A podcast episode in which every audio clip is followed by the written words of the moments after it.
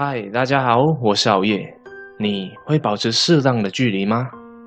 有两只刺猬放在了户外的空地上，被冻得浑身发抖。为了取暖，它们只好紧紧地靠在一起。而互相靠拢后，又因为忍受不了彼此身上的长刺，很快就又要各自分开了。可天气实在太冷了，它们又靠在一起取暖。然而靠在一起时的刺痛，使它们不得不再度分开。挨得太近，身上会被刺痛。离得太远，又冻得难受，就这样反反复复的分了又聚，聚了又分，不断的在受冻与受刺之间挣扎。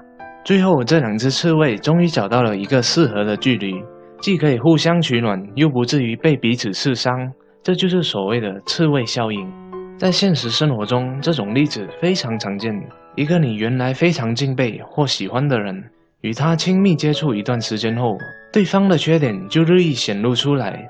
你就会在不知不觉中改变对他原有的感情，甚至变得非常失望和讨厌他。夫妻、恋人、朋友以及师生之间都不例外。保持适当的距离，才能既互相取暖，又不至于刺伤对方。这里的距离当然也包括时间距离。每个人都有属于自己的时间，如果你无端占用别人的时间，影响别人正常生活，是对别人的一种不尊重，还会影响你们之间的感情。心理学家做过这样的一个实验，在一个阅读室里，里面仅有一个读者的时候，心理学家便进去坐在他的旁边来测试他的反应。结果，大部分人都快速或者默默地远离心理学家，到别的地方坐下，甚至还有人非常明确地告诉他说：“你想干什么？”这个实验整整测试了八十个人，结果都是相同，在一个仅有两位读者的空间里。任何一个人都无法忍受一个陌生人和自己坐得太靠近。美国著名人类学家爱德华·霍尔博士划分了四种心理距离，每种距离分别应对不同的双方关系。一种亲密距离，这是人际交往中的最小距离，甚至被叫做赤裸距离。它的范围是在正负十五厘米，在此距离内只限 VIP 特定人群进入。人们互相之间可以几乎接触，耳鬓厮磨，以致能够感受到对方的体温、气味和气息。这种距离主要出现在最亲密的人之间，在同性中常常仅限于贴心朋友，在异性中仅限于夫妻和恋人。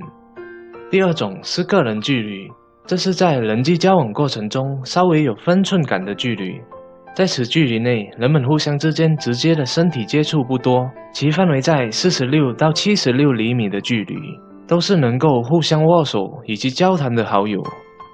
第三种社交距离，其范围是一点二到二点一米的距离，人们在工作场合或社交聚会上，通常都是保持这种距离空间。太近会招人反感，太远又会忽略对方。第四种公众距离。它的范围一般在三点七到七点六米之间，其最远范围为十米之外。这是一个基本上能够容纳所有人的门户开放空间。在此空间内，人们可以互相之间不发生任何关系，甚至完全可以对此空间内的其他人视而不见，不和他们交往。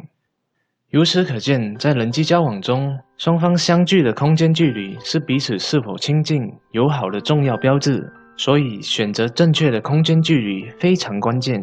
曾经，一个年轻人爱上一个漂亮的姑娘，当他去求婚的时候，却被这位姑娘拒绝了。这个小伙子感到很不解。之后，姑娘恼怒地向他解释说：“你怎么会想到在距离我七尺的地方来谈这件事呢？这么远的社交距离，很明显并不是谈婚论嫁的最佳选择。”以下有几点也是需要大家注意的。首先，要尊重别人的隐私。无论多么亲密的人际关系，也应彼此保留一处个人心理空间。我们总以为亲密的人，比如夫妻之间、父母和子女之间，似乎不应当有什么隐私可言。其实，越亲密的人越要尊重对方的隐私。这种尊重表现为不随便打听、追问他人的内心秘密。其次，要有容纳意识。容纳意识要求我们尊重个性差异，容纳对方的缺点，谅解对方一般的过错。水至清则无鱼，人至察则无徒。清澈见底的水里面不会有鱼，过分挑剔的人也不会有朋友。没有容纳意识，迟早将人际关系推向崩溃的边缘。人与人之间的交往，一定要把握好距离的运用，才会让人觉得舒服和安全。尽管我们有着良好的愿望，希望自己拥有的人际关系亲密度越高越好，但还是必须记住，亲密并非无间，美好需要距离。谢谢大家的观赏、点赞和订阅好业，分享已获得更多五分钟心理学。